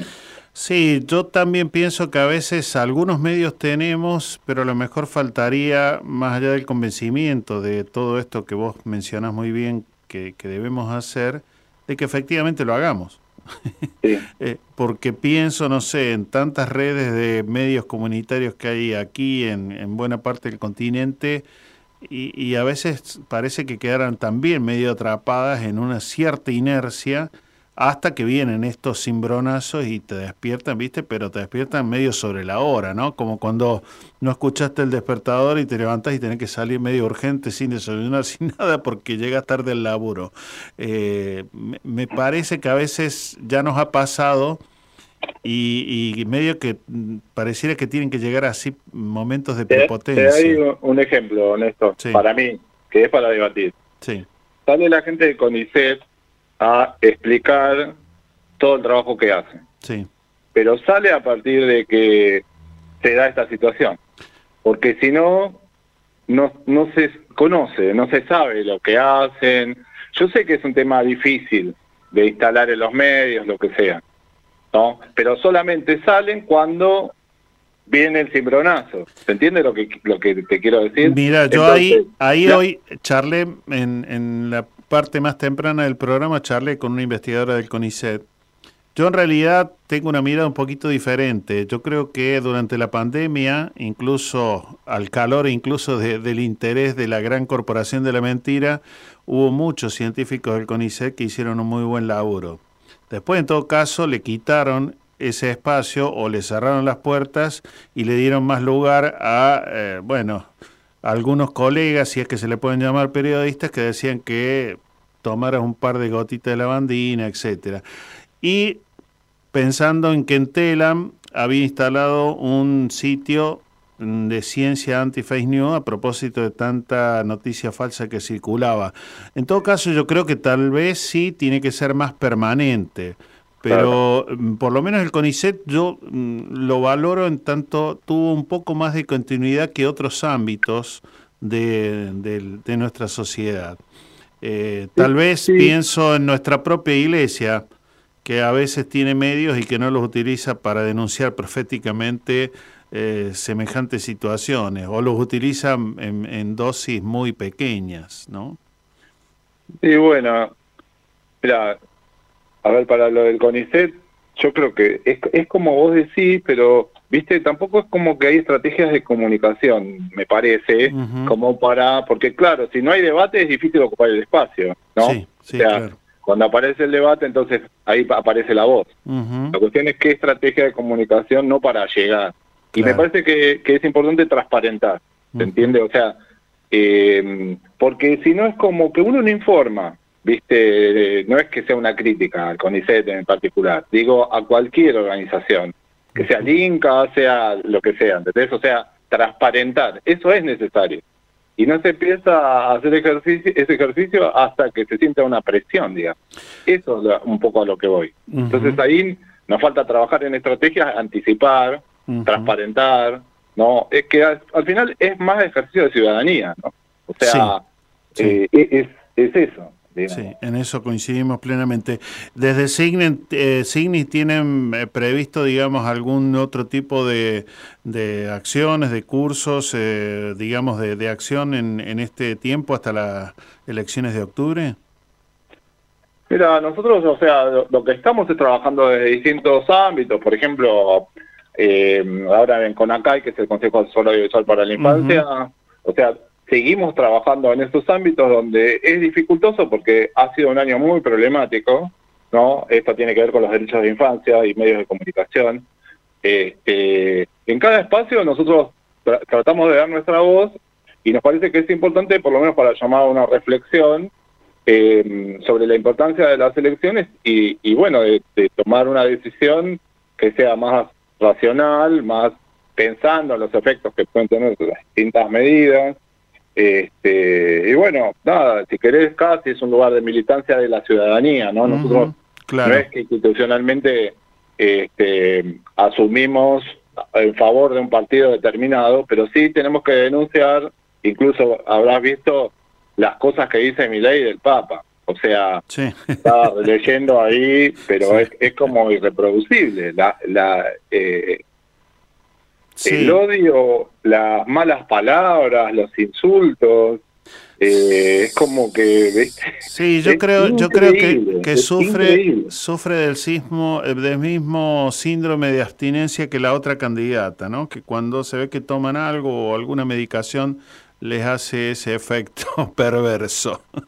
Yo no sé, que- ¿viste? Si es, si, si es para tomarlo en broma, no es para tomarlo como para decirle a la gente, ¿viste? Se están equivocando, Mm. pero creo que, ha- que hay cosas que, mm, que no están funcionando bien, no sé cómo, cómo decir, ¿no? Mm, Esa cuestión del odio, del lenguaje del odio, sí. una cosa media cínica que está dando vuelta por ahí, ¿no? Bueno, que, que- sí, no que además recorre buena parte de la región, ¿no? Para no, digo, esto no para, para que nos quedemos tranquilos, pero eh, hay un vientito que viene así con este prepotencia y con este sin razón, como bien decís vos, de decir cualquier barbaridad y que, bueno, algunos la tomen como válida, ¿no? Entonces, estamos ahí en problemas, como decía la película, ¿no? Estamos en problemas, Houston. Eh, Nosotros en cada sí. acción que hacemos, por más pequeña que sea, sea en un festival, sea en una capacitación, viste, lo que trabajamos es en, en- por lo menos en esto de la argumentación lógica, aparte del, del tema de, de los valores, no no da todo lo mismo, hay cosas que están bien, hay cosas que están mal, eh, no, eso hay que hablarlo, hay que hablarlo con la gente, con los niños, con las niñas, con los adolescentes, este, poner un- cosas blancos sobre negro, porque si no parece que es todo igual, Claro. no es todo igual, este, y bueno, hay que trabajar desde esa base, y bueno, se- Ah. lo seguiremos haciendo siempre, y bueno, nada, en función de, de, de los derechos, de los derechos humanos, no, yo sé que a veces parecen palabras densas, pero bueno, No, eso tenemos que trabajar en cómo hacer la transposición para tener un, un diálogo Tal por ahí con la gente como que ve esa terminología como extraña o alejada, ¿no? Tal cual. O sea, Adrián, pero bueno. Se me, se me fue el tiempo. Gracias, eh, te, te agradezco a vos también que hayamos podido lograr el contacto y bueno, la seguimos porque eh, no lo logramos resolver, por supuesto, con un diálogo en 10 minutos, pero sí por lo menos dejar sentado que, que se están activando mecanismos para que no todo eh, llueva de arria y... No, solamente y no una cosa cortita. Yo Sí, viste trabajo en el instituto y estamos dialogando mucho con los chicos y, los, y Sí. los- los- la- los de formación docente, ¿no? Y ellos necesitan hablar y está bueno, viste, no es tarde y bueno, cada minuto, cada cada hora, cada día, este, Es tratar importante. de seguir hablando, seguir aclarando y tratar con esperanza de, de revertir esta situación que para algunos parece irreversible. Yo Así es. espero que no sea, y, y- pero tenemos que trabajar para, para dar vuelta a esto. Nos vemos, Adrián. Muchas, Bueno, muchas gracias. Chau, chau.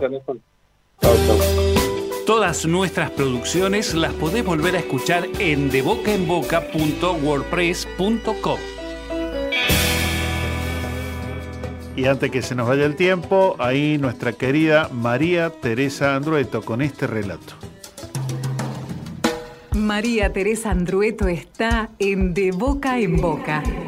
Las historias cotidianas cobran vuelo en Gente conmigo. La columna de María Teresa Andrueto. La puedes escuchar Los miércoles desde las 15 por Radio UNDAP. Masada o Masada es un yacimiento arqueológico que comprende restos de varios palacios y fortificaciones en la cumbre de una montaña aislada del desierto de Judea, próxima a la costa del Mar Muerto. Es un sitio con una impronta sagrada, porque al final de la primera guerra judeo-romana, el asedio de las tropas del imperio condujo a sus defensores a realizar un suicidio colectivo antes que soportar una derrota en la que con seguridad serían asesinados. Según el relato del historiador romano Flavio Josefo, el entonces líder de los sicarios, se llamaban así porque usaban un cuchillo llamado sica, reunió esa noche a sus hombres y pronunció un discurso donde propuso que se dieran muerte ellos mismos para evitar ser hechos prisioneros y asesinados o vendidos como esclavos. Dado que el suicidio estaba prohibido por las leyes del judaísmo, los hombres mataron primero a sus familias y luego eligieron al azar a diez de ellos para que le quitaran la vida al resto. Finalmente, entre esos diez, eligieron a uno que acabó con la vida de los demás y que antes de darse muerte prendió fuego a la fortaleza. A la mañana siguiente los legionarios romanos atravesaron la muralla incendiada y encontraron un silencio sepulcral y los cuerpos sin vida de sus enemigos. Flavio Josefo señala que murieron todos, en número de 960, salvo una anciana y una mujer joven que se había refugiado junto a sus cinco hijos en una de las galerías subterráneas y que fueron quienes relataron las últimas palabras que el líder pronunció a sus hombres. Impresionados, los romanos perdonaron la vida a las mujeres y a los cinco niños. Escribe Flavio Josefo sobre este episodio. Cuando allí se toparon con el montón de muertos, no se alegraron, como suele ocurrir con los enemigos, sino que se llenaron de admiración por la valentía, por el firme menosprecio de la muerte que tanta gente había demostrado con sus obras. En relación con este episodio tan antiguo de la historia, alguien me contó que en algún momento realizó un viaje a Jerusalén y recorrió los lugares sagrados de las tres religiones. En ese viaje hice una excursión, dice, a la meseta de Masada, un lugar que tiene gran significancia para mí porque fue el lugar en el que los judíos antiimperialistas se suicidaron para no caer en manos de los romanos. En el camino me perdí y andando entre las ruinas encontré a un rabino escribiendo la Torá en una habitación de piedra. Me quedé largo rato observándolo. Él levantó la cabeza, me miró, me sonrió y me preguntó mi nombre. Se lo dije, tomó un papel y lo escribió. Mi nombre en hebreo.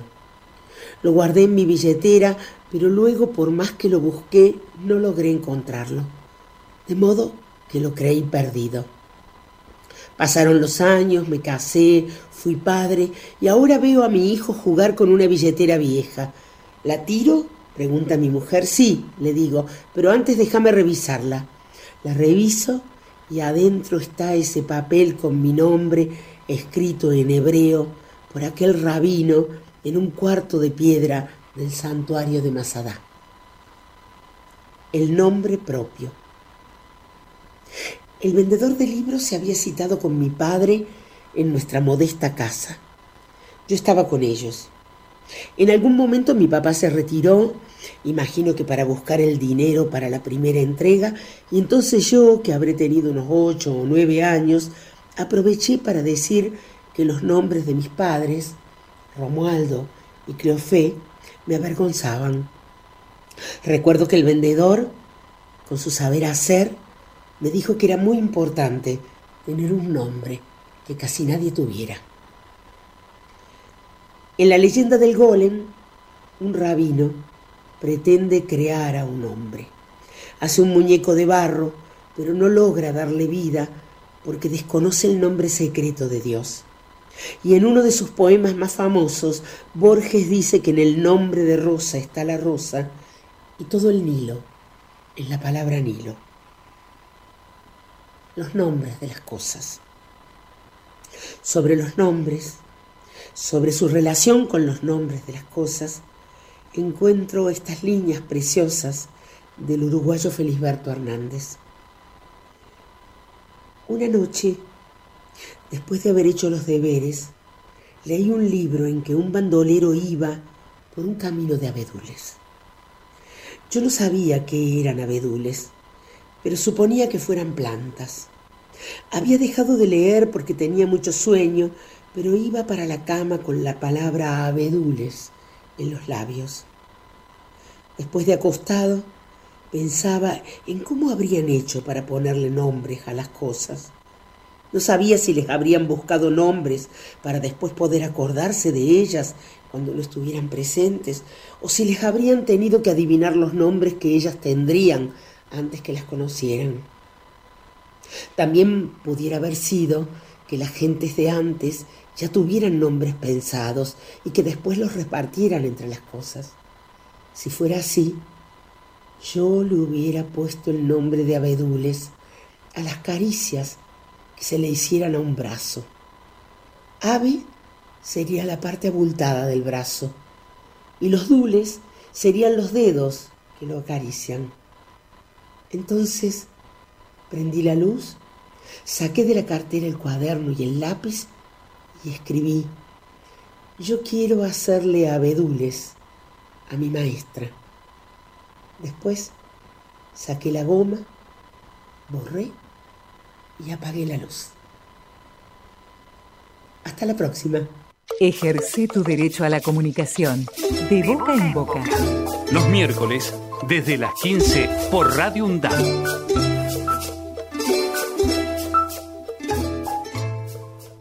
Muy bien amigos, y entonces, como solemos decir, vamos a reencontrarnos la próxima semana intentando que resulte mejor de lo que logramos el día de hoy.